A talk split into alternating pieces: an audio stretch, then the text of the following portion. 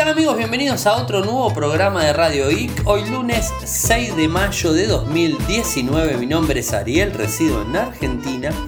Me pueden seguir desde Twitter, el nick es arroba arielmcor. En Telegram nuestro canal es Radio Geek Podcast y nuestro sitio web infocertec.com.ar. Eh, como todas las noches realizamos un resumen de las noticias que han acontecido en materia de tecnología a lo largo de todo el mundo. Ya tenemos, cuando están escuchando esto seguramente está el Google I.O., o sea, esta conferencia de desarrolladores que se va a estar realizando en Mountain View el del 7 al 9 de mayo en Estados Unidos.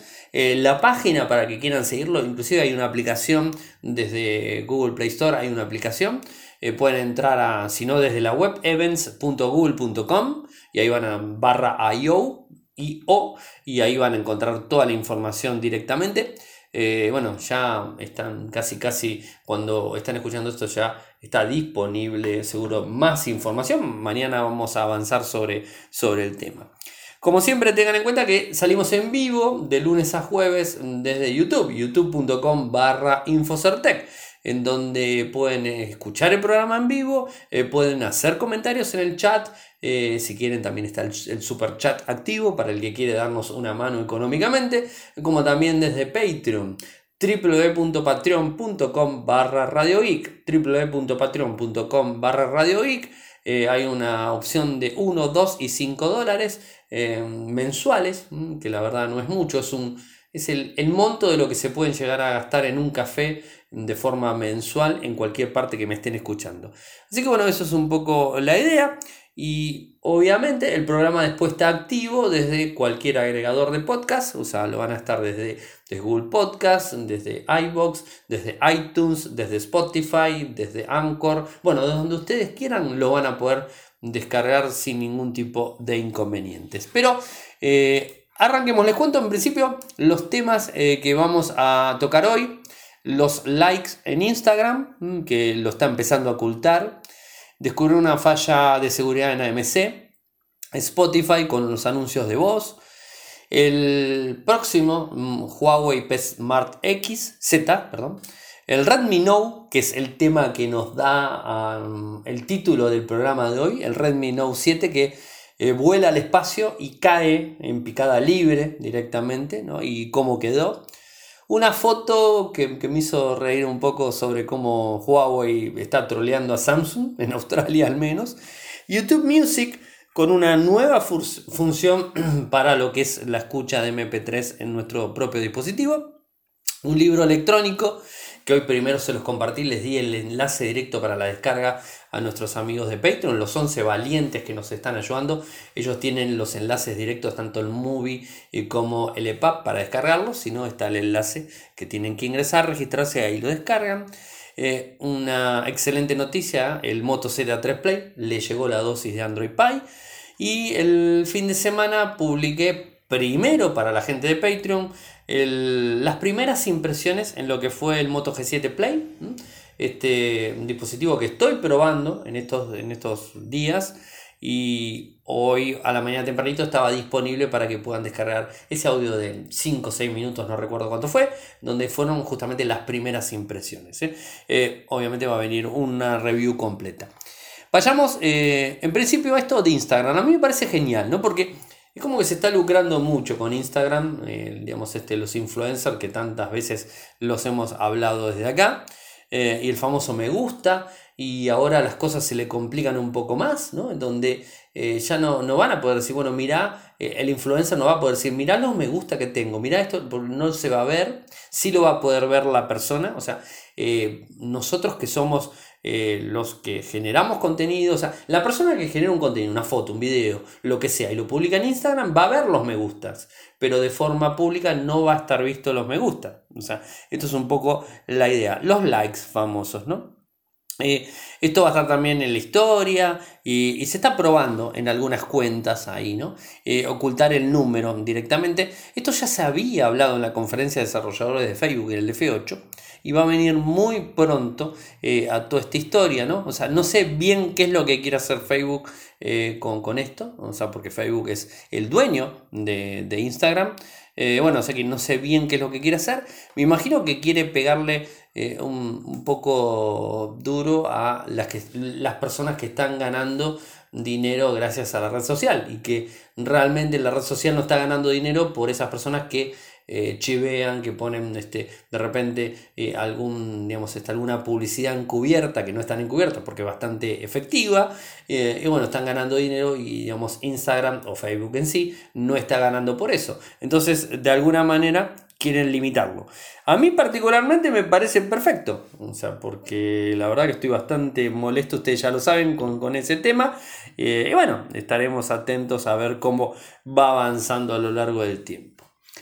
Descubrieron una falla la semana pasada de seguridad, no, mejor dicho, el primero de, marzo, de mayo la descubrieron, una falla bastante grande de seguridad en una, en una base de datos de AMC Networks en donde 1.6 millones de datos suscriptores de los servicios de video, eh, mi inglés es bárbaro, ya lo conocen, Suder y Sandoz Now, eh, estaban expuestos, o sea, los datos. Y, bueno, la idea justamente de la empresa que lo, que lo descubrió era informarles, obviamente, la firma es Security Discovery y Bob Diachenko es el que descubrió la vulnerabilidad, se lo reportó a AMC Network y de esa manera lo solucionaron. ¿Cómo lo solucionaron? Borrando la base de datos. Disculpa. Eh, es la mejor manera, ¿no? En este caso, porque además eh, no era evidentemente una base de datos tan, tan importante.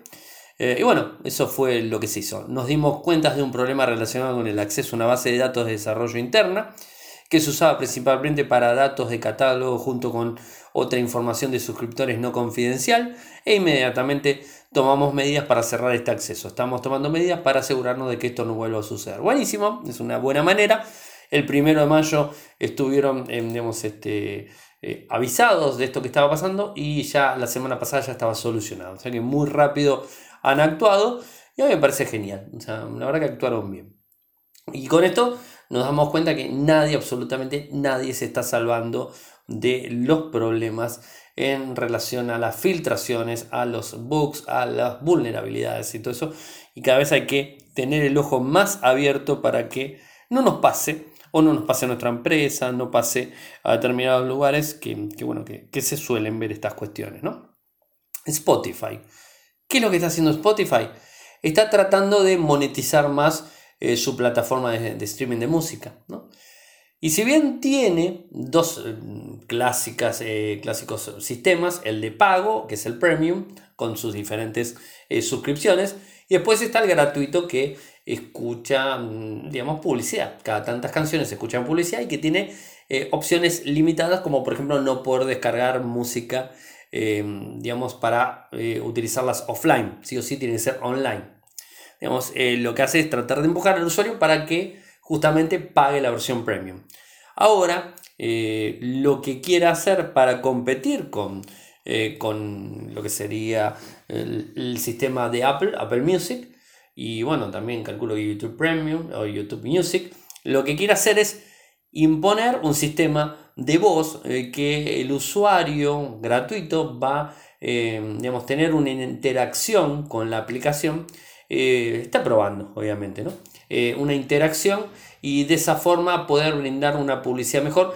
Y además, si, si se tiene una interacción, de alguna manera esa publicidad va a ser más efectiva. ¿no? O sea, imagínense que ustedes están escuchando una publicidad, les interesa, pueden tener algún tipo de interacción, no sé cómo va a ser. Bueno, de hecho hay un videito que se lo subimos también para que lo vean.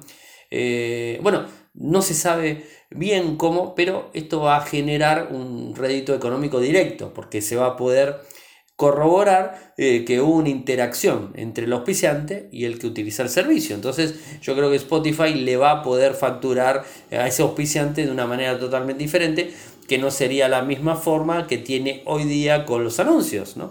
regionalizados y todo ese tipo de cosas. Y además hay que, hay que tener en cuenta eh, que, bueno, tiene una enorme base de usuarios, de 117 millones de usuarios libres, o sea, eh, que bueno, que de alguna forma tiene que monetizarlo. Eh, esto lo está probando en un grupo pequeño de usuarios en Estados Unidos, tanto en Android como en iOS. y bueno, de alguna forma también Spotify está empezando a filtrar las personas que están probando esto, bueno, para digamos, generar también eh, un feedback y para generar también una, eh, un tema de, marketing en general por el, por el sistema. Estaremos atentos eh, y el que está pagando la opción premium no debería hacerse problema, ¿no? O sea, más allá de que hemos visto muchas veces, por ejemplo, con otro sistema de streaming, como es con Netflix, cuántas veces han dicho y han tirado rumores en relación de que van a empezar a poner publicidad, ¿no? digamos, este, es algo que ya creo que lo hemos hablado en algún momento. Eh, no creo que en Spotify pongan publicidad que está pagando la opción premium, porque sería ilógico completamente, ¿no? O sea que, bueno, habrá que ver también cómo avanza el tema a lo largo del tiempo, ¿no? O sea, yo recuerdo hace muchísimo, muchísimo tiempo, creo que esto lo hablaron los chicos de ingeniería inversa en algún momento, tanto Fer como Juan, en donde el cable cuando nació en Argentina, eh, a finales de los 80 o por ahí, eh, la idea del cable, el, el videocable, era la de no tener publicidad y que vos veas los canales de cable en general sin publicidad y con películas, con series, con esto, con el otro. Eh, y los canales de aire obviamente venían por el mismo cable, pero bueno, esos tienen las publicidades básicas de cada canal de aire, ¿no? Eso era lógico. La cuestión es que al principio empezó así y después, de a poquitito empezaron a poner publicidad, publicidad, publicidad en los mismos canales de cable. Y hoy día tiene publicidad todo, ¿no? Entonces es como que eh, no tardó mucho el tema de la publicidad en el cable, ¿eh? O sea, no creo que haya pasado uno o dos años que empezó a haber publicidad. No, no recuerdo la fecha exacta de cuándo comenzó la publicidad en el cable, eh, pero se notó bastante. Así que tampoco descarto la posibilidad que en algún momento Netflix, Spotify, Apple Music o cualquier otro, o Amazon, HBO o el que sea, empiecen a poner publicidad metida en sus series. Eh, o en sus películas, o en su música, por más que seamos premium, o sea, por más que estemos pagando el abono. No lo descarto, no debería y según ellos eh, no va a pasar. Pero bueno, tampoco hay que descartar estas cosas porque aquí en Argentina sucedió. o sea que al que me escucha afuera, seguramente que también en el país del que me están escuchando seguro les pasó. Eh, pero bueno, aquí eh, esa es la situación hasta el momento del día que casi ya no hay televisión por aire y la gran mayoría de televisiones eh, por videocable o por satélite, pero ya no, no hay mucho que digamos. ¿no? Hay algo de TDA, pero es, es muy poco. Eh, o quizás alguno tenga TDA pero utilice internet para ver películas, eh, para ver los canales en vivo y ese tipo de cosas. No, no, es un poco lo que es, se ve, se ve así. Y siguiendo con, noticias en cuanto a smartphone, que, ustedes saben, mm, varias veces he recibido el comentario, Ariel, te la pasas hablando de smartphone. Es que hay que tener en cuenta algo en donde los smartphones dominan el mercado tecnológico mundial es de lo que más se habla, es de lo que más se utiliza y es de lo que más la gente gasta dinero en tecnología, ¿no? En un smartphone. Gastan inclusive más dinero que para cualquier otro, eh, otro equipo que tengan en la casa. Seguramente bueno, hemos visto televisiones en 4K, hemos visto televisiones curvas, hemos visto heladeras, super heladeras, eh, super lavarropas que son inteligentes. Y la gente no, le, algunos sí le interesa obviamente, pero es más común que en la misma casa haya teléfonos de valores elevadísimos y que no haya tanto eh, equipamiento tecnológico con tanto costo, ¿no? O sea, yo creo que es algo, algo así sucede a lo largo de todo el mundo, ¿no? Se gasta muchísimo dinero en el smartphone. Inclusive eh, avanza de forma tremenda las compañías tratando de brindar mejores productos, algunas empresas brindando mejores productos a menos costo, algunos brindando eh, mejores productos a costos más elevados eh, y bueno, también productos de innovación completa como los teléfonos plegables que hemos visto hace poco y, se está levantando mucho la vara en cuanto a los valores. Así que eh, es por eso que hablo mucho de smartphone. La movilidad está muy fuerte y casi todos quisieran tener el teléfono más caro, o sea, me incluyo, pero no, a veces es, es costoso. Y esto también lo están viendo los fabricantes, entonces están buscando la forma de lanzar equipos que no sean tan costosos y que tengan eh, características premium. Y justamente el Huawei P Smart Z es uno de los smartphones de gama media eh, que tiene eh, algunas características premium a un costo reducido. En principio les cuento que no está lanzado de forma oficial, pero se filtró la semana pasada en Amazon Italia. Y bueno, justamente hicieron las capturas, se vio el valor, que no llegaba a los 300 euros, si mal no recuerdo 280 y pico, lo tenemos publicado en Infocertec. Eh, y bueno, y que tiene características más que interesantes. 279 euros. ¿eh? Ese era el precio que tenía en, Amazon Italia. Les cuento las características técnicas que tiene y después voy a lo eh, a lo que más eh, tiene relevancia en el dispositivo. Estamos hablando de una pantalla de 6,59 pulgadas en una resolución Full HD+, 2340 x 1080, un ratio de 1959, el Kirin 710 de 8 núcleos, 4 GB de RAM, 64, ampliación, 64 MB de memoria interna con ampliación hasta 512, una cámara eh, trasera de 16 megapíxeles con un foco de 1.8 y una cámara de profundidad de 2 megapíxeles, una cámara delantera, ahora voy a ir, 16 ¿eh? megapíxeles con una apertura de foco de 2.2, 4G LTE, Bluetooth 4.2, Wi-Fi, NFC, puerto jack 3.5, USB-C, lector de huellas trasera, una batería de 4000 mAh con un cargador de 10 watts, Android 9 y EMUI 9. Como les dije, ese es el costo. Pero ¿qué es lo interesante que tiene el dispositivo? Es que de forma frontal no tiene ni muesca, no tiene ni notch, no tiene nada, ni agujero, tiene nada. Es una cámara eh, con un sensor eh, que sale, es mecánico, electromecánico, sale del mismo dispositivo y te muestra la cámara. Cuando activas seguramente la cámara para selfie, se levanta el sensor. O sea, con lo cual es una opción premium, o sea, no es una opción convencional, no, la tienen todos los dispositivos, ¿no? Entonces con esto se logra que el frontal sea casi casi ocupado por pantalla, nada más. Es, algo eh, importante.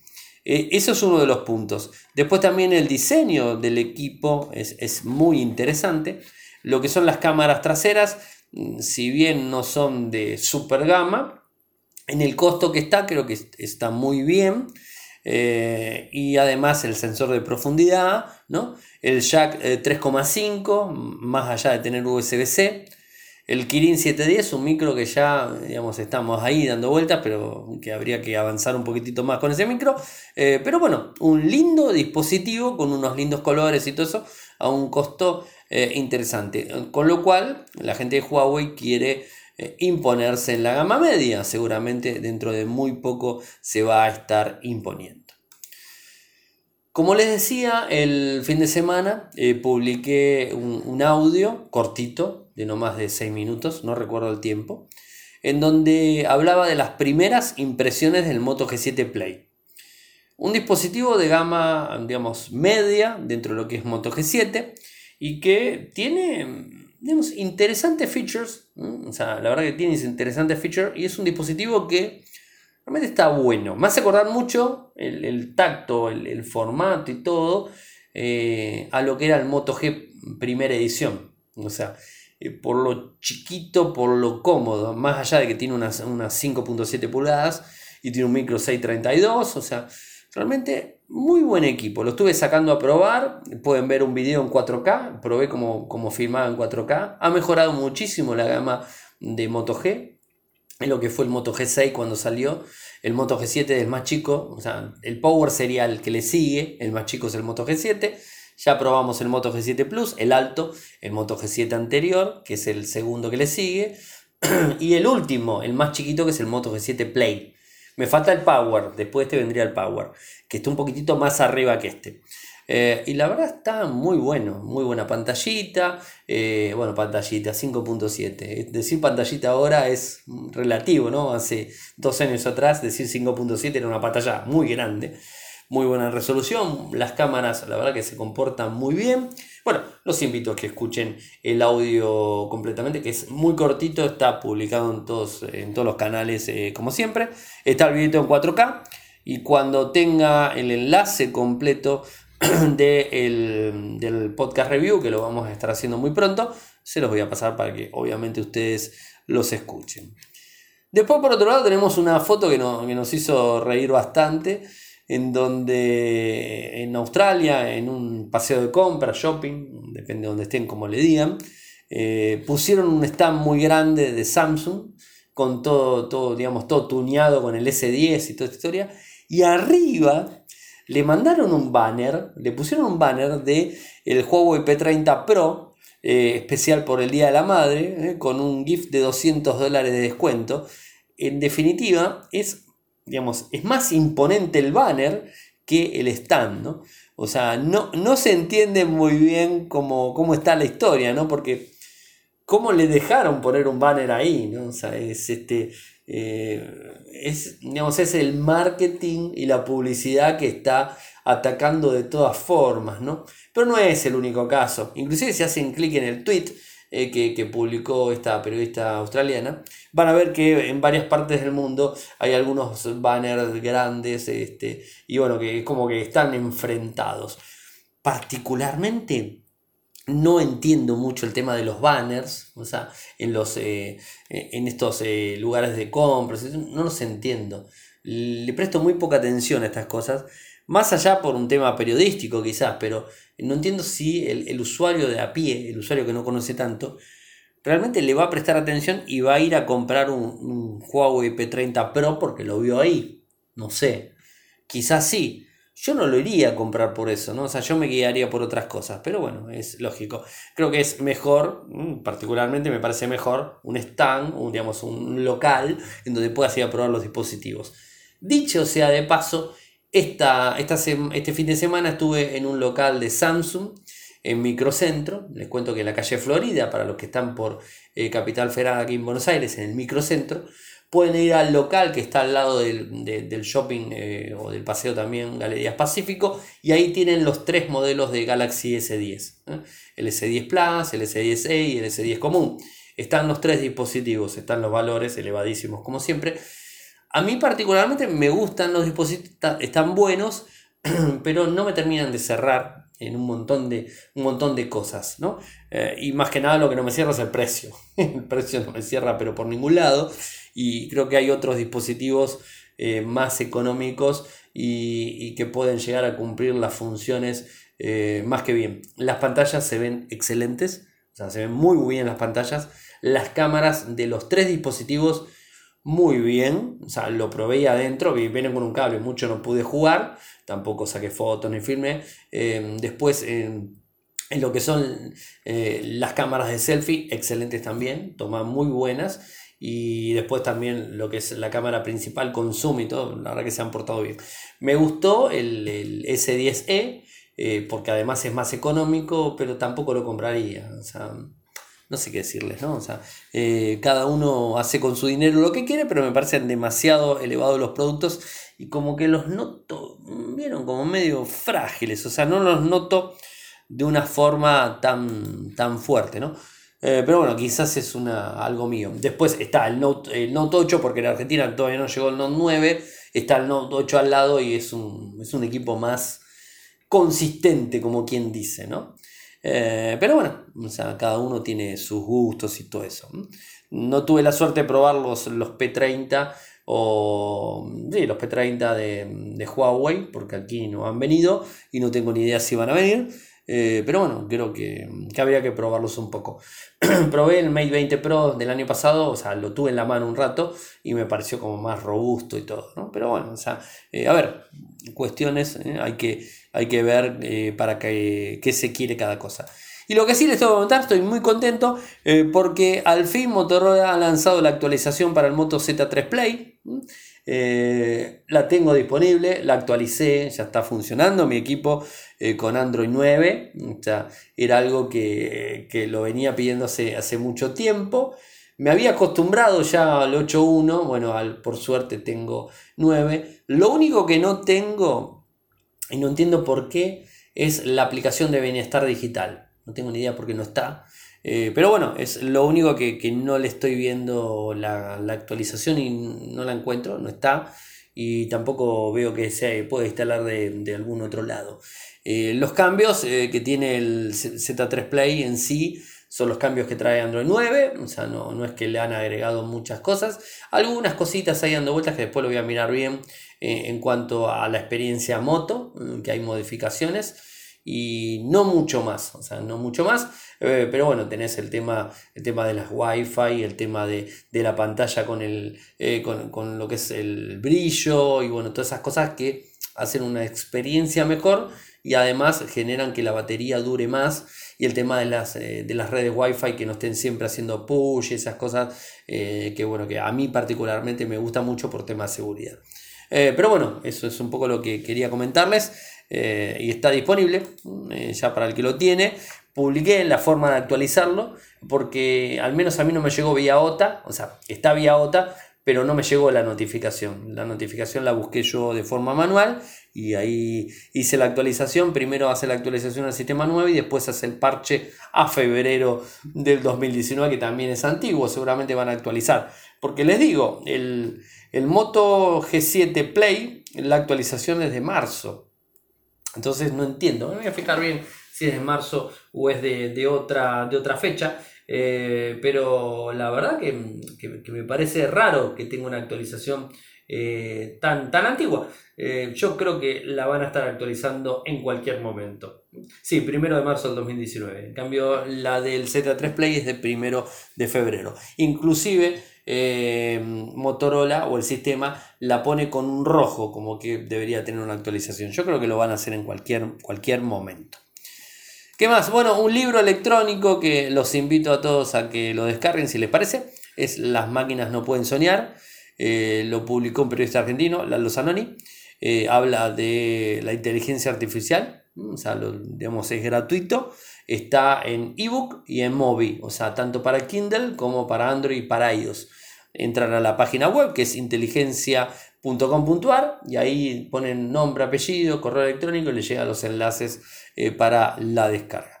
Eh, lo voy a estar leyendo, o sea, no es tan largo tampoco, no llega a las 200 hojas, ¿eh? pero bueno, lo voy a estar leyendo en esta semana como para, para ver un poco más de qué se trata toda esta historia. YouTube Music. ¿Qué pasa con YouTube Music? Se está empezando a poner más lindo YouTube Music. ¿eh? Se está, está, poniendo eh, más agradable, como quien dice. Tiene más funciones. Se actualizó. Quizás no todos los tengan, pero busquen la actualización porque se actualizó.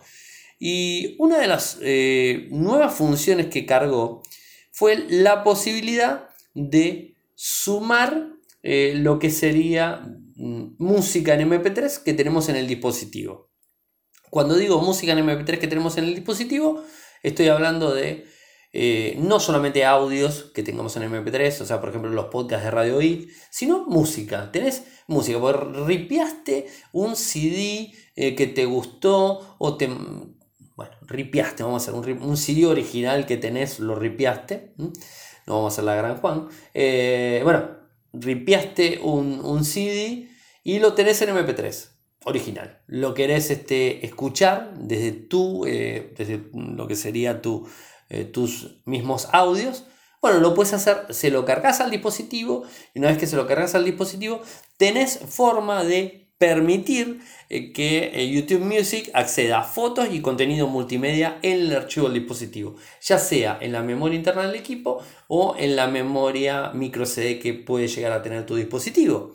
Entonces, ¿qué hace? Una vez que le diste el OK y que le pusiste mostrar archivos en el dispositivo, eh, lo que va a hacer es te va a poner una nueva opción que va a ser archivo del dispositivo. Entonces vas a poder generar una lista de esa música, que obviamente va a ser offline porque es tuya, y bueno, clic, clic, clic, clic, clic, y te creas una lista. Eh, está muy bueno. O sea, vamos a decir la parte pro y la parte en contra. La parte pro, o sea, a favor, es que no tenés que utilizar, por ejemplo, como Spotify, eh, la aplicación desde escritorio, donde tenés que disponer en tu dispositivo eh, de mesa o portátil un, un URL, no un URL, sino un directorio específico, como puede ser música, ¿no? y ahí tenés todos los MP3, y en Spotify le decís que utilice esa, ese directorio eh, como música, y cuando esté abierto Spotify en tu escritorio, eso va a estar siendo eh, reflejado en tu dispositivo móvil, cualquier dispositivo móvil, y ahí vas a poder descargarlo. Es decir, va a subir de tu computadora a Spotify y va a bajar a tu dispositivo. No es que lo va a leer directamente el dispositivo. En cambio, YouTube eh, Music no lo tenés en el dispositivo porque lo copiaste de cualquier manera con un con OTG, eh, vía USB mm, a la computadora, vía este Wi-Fi, lo descargaste de donde sea, no, entonces ahí automáticamente vas a poder cargarlo y lo vas a poder escuchar. Entonces hay una gran diferencia. Eso sería el pro, eh, que, lo bueno que tiene, que, no está esa limitación de andar subiendo de un lado, bajando, que tarda un montón. Y además, si borras de un lado, hasta que no se sincroniza tu computadora con tu aplicación de Spotify, no funciona. Y sí o sí necesitas una computadora con el, con el software de Spotify disponible eh, para hacerlo. Al menos es la forma que yo he probado y que funciona.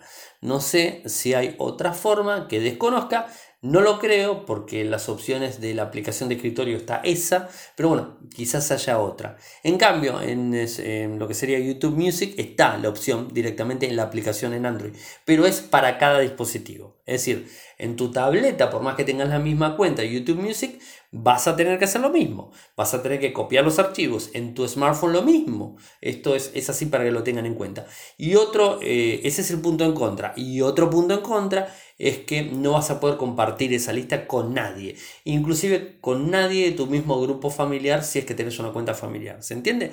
La biblioteca no se puede compartir, la biblioteca de música eh, que vos tenés en MP3 propios no lo puedes compartir con nadie. Eh, bueno, no está tan malo, o sea, creo que es una buena opción, interesante. Eh, el que lo tiene, el otro día me preguntaban qué prefería Spotify eh, o YouTube Music. Y bueno, YouTube Music se está empezando a alinear bastante. ¿eh? Y, si pensamos que YouTube Premium, tenés YouTube Music también y lo puedes tener a seis, a personas de tu familia con todas las posibilidades mm, de estas, y es como que te sale más barato. No sé si será. La, interfaz está muy buena. Ah, y otra de las contras que tiene es que no se lo puedes mandar, por ejemplo, a un parlante de, de Google. O sea, no se lo puedes mandar a, escucharlo en otro dispositivo. Lo puedes escuchar en tu equipo eh, que lo tenés cargado. O sea, si tienes un parlante Bluetooth eh, convencional, sí, pero no un asistente. Con asistente, no. Tiene que ser tampoco Chromecast, creo. Después lo pruebe se los digo. Eso no lo, no lo pude, pero no llegué a probarlo. Eh, pero bueno, dentro de todo está, está bueno, ¿no? Eso para tener en cuenta. Y la última noticia de la noche, antes de, pasarme a, hablar con la gente que está en línea desde youtube.com barra infocertec. Recuerden siempre que pueden estar en línea ahí, que veo que hay muchas personas. ¿eh? Eh, ahí hice clic para ver quién estaba. No voy a hablar con ellos porque si no me distraigo y me voy de, tema. Son las 23.04 horario argentino. Recuerden siempre que desde youtube.com barra infocertec se tienen que, eh, bueno, si quieren estar al tanto, se suscriben. Una vez que se suscribieron al canal, eh, pueden activar la campanita y cuando esté saliendo en vivo, ahí directamente se van a estar enterando eh, y bueno, de esa forma eh, van, a, bueno, van a poder escuchar el programa y van a poder hacer una, digamos, este, interactuar cuando cierre el programa, que termine digamos, con, los créditos y todo, y con las formas de contacto, mejor dicho. Bueno, ahí nos, nos, nos contactamos. Normalmente desde las 21 horas hasta las 23 horas, en esa franja horaria de hora regional argentina, bueno, ahí me voy a estar conectando. Estén siempre atentos. Y el último tema de la noche. El último tema de la noche que, me pareció eh, una cosa interesantísima, ¿no? El Redmi Note 7. Un dispositivo que eh, se está perfilando para ser uno de los dispositivos eh, con más, em, ¿cómo podría decir? Em, marketing no, o sea, de más renombre en el 2019, el más importante, el más conocido, y quizás porque no el más vendido. Les voy a explicar por qué. Del vamos porque es un dispositivo muy económico y que tiene muy buenas características técnicas, como ya le hemos hablado en su tiempo. Y eh, de hecho hicimos un programa, está el programa, búsquenlo, que, que está el programa que hicimos con, eh, con nuestro amigo Iván de Tecnosmart, que, hicimos un podcast review sobre el Redmi Note 7. Y, y, la verdad que cumple muy bien por el costo que tiene. Y es un dispositivo muy lindo. Pero ¿qué es lo que hicieron ahora? La gente de Xiaomi hizo eh, una prueba. Le ataron un globo aerostático y lo mandaron a la estratosfera, ¿no? a subir, a subir, a subir. Y el dispositivo siempre prendido y capturando fotos, capturando fotos, esa era la idea, a ver cómo resistía el dispositivo y qué pasaba cuando bajaba, porque en algún momento iba a bajar, o sea, todo lo que sube baja, dicen, ¿no? Y además cuando llega a una determinada altura, eh, altura, altitud normal, ¿no? El globo eh, eh, termina explotando. O sea, la presión atmosférica es tan grande que termina haciendo explotar al globo. El globo llegó a 35.375 metros de altitud porque estaba el teléfono continuamente registrando esto. 35.375 metros de altitud, explotó el globo y cayó el teléfono.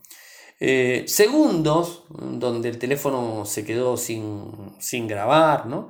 Eh, y bueno, la cuestión es que sacó unas fotos muy buenas de, de la Tierra, ¿no? O sea, sacó unas fotos muy buenas eh, y de paso me doy cuenta que no son planas, ¿eh? porque esto no tiene mucha historia ¿eh? de confabulación en, los terraplanistas y toda esta historia. Las fotos que sacó se, se nota que son, es redonda la Tierra, no hay vuelta. Esto no es la NASA. Este, perdón que me está eso en el medio, ¿no? pero quería decir. bueno, y cae el teléfono, soportó menos 58 grados centígrados. O sea, es en ningún manual de un smartphone o un dispositivo dice que soporta esa temperatura y no se rompe. Este lo soportó. Y 4 grados centígrados interno con temperatura andando el teléfono. Obviamente, usted va a decir, sí, bueno, pues estaba sacando fotos, el teléfono el microprocesador trabaja, no es que está eh, ahí, ¿no? Y que va a explotar por la temperatura. Que No, no, o sea, el teléfono estaba funcionando, entonces generaba algo de calor. Pero por fuera había menos 58, o sea, es mucha eh, muy baja temperatura, ¿eh? o sea, bajo cero, menos 58. Y lo bueno de todo esto es que cayó el teléfono y las personas que, lo, digamos, que lo reciben al teléfono, eh, cuando termina cayendo, lo prueban al bicho este y sigue funcionando. O sea, el equipo sigue funcionando. O sea, es una cosa rara, ¿no? Podríamos decir que es el teléfono irrompible chino la verdad, mm, llama muchísimo, muchísimo la atención esto, ¿no? Y em, bueno, yo qué sé, es, algo que, se dio a conocer.